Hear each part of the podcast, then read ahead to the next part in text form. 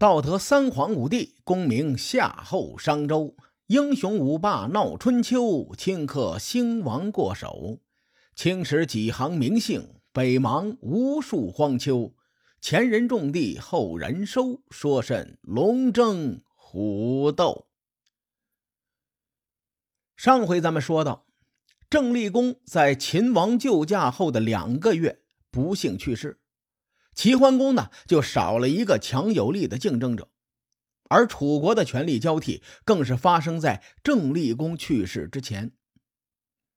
在公元前六百七十六年，也就是王子颓之乱发生的前一年，楚国的一个盟友也发生了叛乱。这个盟友就是咱们此前提到过的八国。大家对八国的印象可能不深，今天呢。我们说的巴蜀文化中的巴，就是春秋时期的巴国。这个国家呢，位于现在重庆附近。今天的重庆与湖北相邻，在那个年代呢，巴国和楚国那也是相邻的。早在沈陆会盟时期，那十四支支持楚武王建越称王的国家当中，哎，就有这个八国。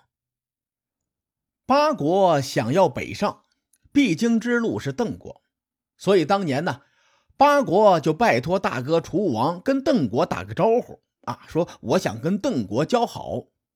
后来的事情大伙都清楚了，八国和楚国的使者在邓国管辖内被杀，楚武王呢一怒之下就开始讨伐邓国，八国也曾鼎力相助。后来楚国讨伐申国。八国也曾出兵相助。史书记载啊，当时楚文王与八国一起讨伐申国的时候，两个国家闹得很是不愉快。书里的原文是这么说的：“说楚文王惊其师。”这句话翻译过来就是楚文王以高压的手腕震慑了八国，八国呢由此心生不满，这就是八国叛乱的原因之一。另一个原因呢，时间线比较长，哎，咱们慢慢说。说当年呢，楚武王灭了全国，建立了中国的第一个县——全县。楚武王就任命斗民为这个全县的县长。当时这个县长就等同于一个小的诸侯国呀。此时的斗民呢，那就相当于封疆大吏。结果斗民到了全县之后，权力欲就开始膨胀。想背叛楚国，搞地方割据。楚武王这个暴脾气，眼里是容不得沙子的，直接派兵镇压，将斗民就地正法。随后，楚武王将斗民治理的子民全部就迁到了那处。哎，这个地名挺怪的，就叫那处。那处在今天湖北荆门南部附近吧。那随后呢？这楚武王就任命严敖为那处的县令。有一种说法啊，说严敖啊在那处实行暴政，导致民怨沸腾，让八国看到了可乘之机，于是呢就出兵偷袭那处。还有一种说法，说严敖啊对八国之人实施暴虐统治，让八国很不满，因此呢新仇旧恨加在一起。八国趁势叛乱，咱们不管哪一种说法是真实的，反正八国攻下了那处，严敖猝不及防，只能跳河游水逃回了楚国。然而，八国的军队长驱直入，一度攻打到楚国国都的附近，楚文王是又惊又怒啊，赶紧就率兵抵抗，最终呢，还是退了八国的进攻。危机解除之后，盛怒之下的楚文王当场就处死了严敖。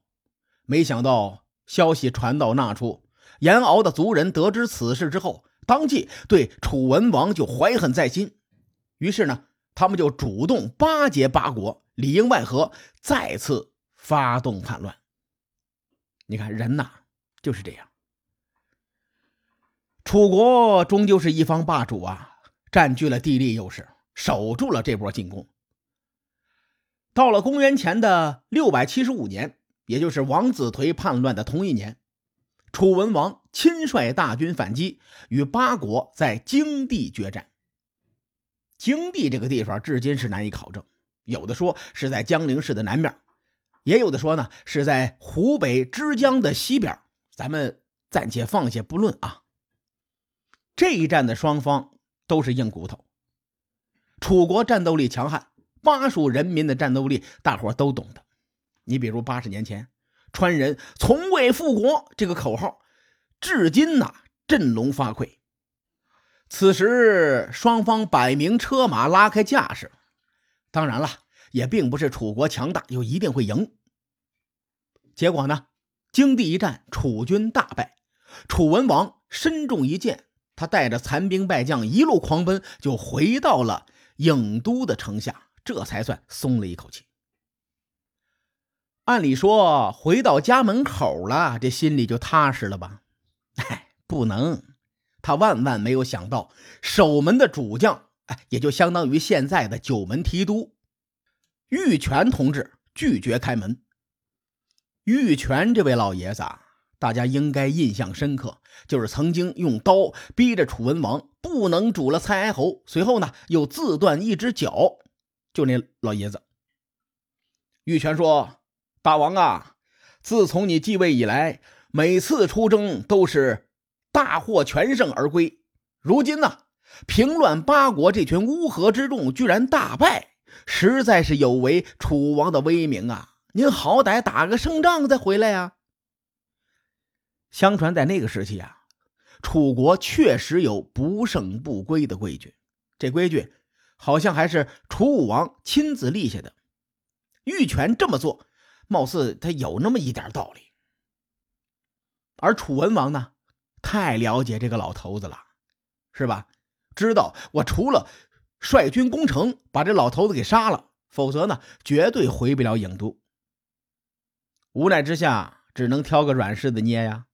所以呢，楚文王率兵直抵黄国，哎，把这个倒霉蛋一顿胖揍。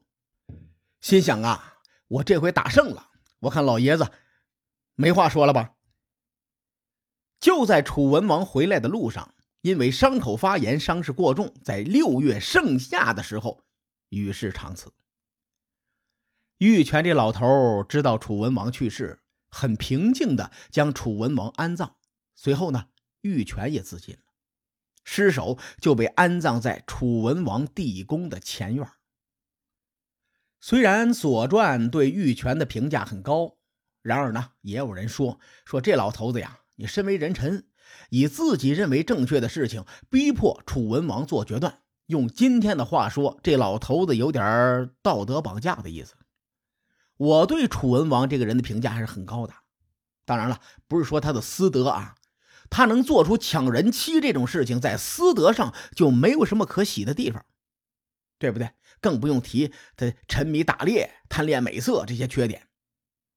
然而，咱们从楚国的角度来说，他打通了北进中原的两条路，一条是安阳盆地，另一条呢，就是从隋国途经西国和蔡国，最终直抵郑国。正是经过楚武王和楚文王两代国君的拼搏，才让楚国有了在春秋战国中立足的资本。因此呢，咱们可以给他一个积极的评价。关于楚文王，我这儿还一个彩蛋啊，不得不提。这个彩蛋就是关于中国历史上最著名的一块玉——和氏璧。当年楚国人卞和呀，在荆山中得到一块璞玉，捧着就献给了楚厉王。楚厉王让玉石专家一鉴定，专家说：“嗯，这是块石头。”楚厉王认为卞和在骗自己，于是呢。就命人把他的左腿给砍掉了。等到楚厉王去世之后，楚文王继位，卞和又捧着那块璞玉向楚武王献宝。楚武王同样也找了一个专家，专家说：“嗯，这块石头有点眼熟啊。”楚武王觉得好事咱们得成双啊，得嘞，把他右腿也砍了吧。等到楚文王在继位的时候，卞和琢磨着：我不能再去了，我再去的话，把我第三条腿砍了怎么办？于是呢，他就抱着这块璞玉在楚山脚下哭泣，整整哭了三天三夜，哭的是七窍流血，惨不忍睹。楚文王听到这件事情之后啊，就派人去询问去了，说：“天下受断足之刑的人多了去了，为什么只有你哭得这么惨呢？”卞和说：“我不是为失去双足而哭泣呀，是因为这世人把宝玉当成石头，把诚实当做骗子。”楚文王得知这个消息呀，就让人加工这块璞玉，果然这里头是块宝玉。楚文王为了安慰卞和，就把这块玉命名为和氏之璧。后来和氏璧从楚国流传到了赵国，于是有了完璧归赵的典故。而再后来呢，秦始皇得到了和氏璧，将它雕琢成了传国的玉玺，从此和氏璧成为了中国君权的象征。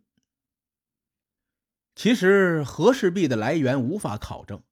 以上这个彩蛋呢，也只是传说啊，不是正史的内容。因为和氏璧太有名了，咱们不得不说那么一嘴。前面说桃花夫人的时候，我提到过，楚文王去世之后，楚国陷入了八年的子元之乱。齐桓公之所以能够称霸，除了自身的原因，也有运气的因素。如果楚国没被八国从背后捅刀子，导致楚文王身死。进而楚国被耽误了八年，那么这个时代究竟谁是真正的霸主，还比较难说。齐桓公和管仲并没有放弃这个千载难逢的机会，他们趁着这几年不断的巩固齐国霸主的地位。至于他们采取了哪些措施，下一回咱们慢慢的说。书海沉沉浮浮，千秋功过留与后人说。我是西域说书人介子先生，下期节目咱们继续聊春秋风雨，更多精彩内容，请搜索关注微信公众号“伯乐灯”，与更多听友交流互动。伯乐灯还将定期为粉丝发放福利，愿我们的存在让您对明天更有期许。咱们后会有期。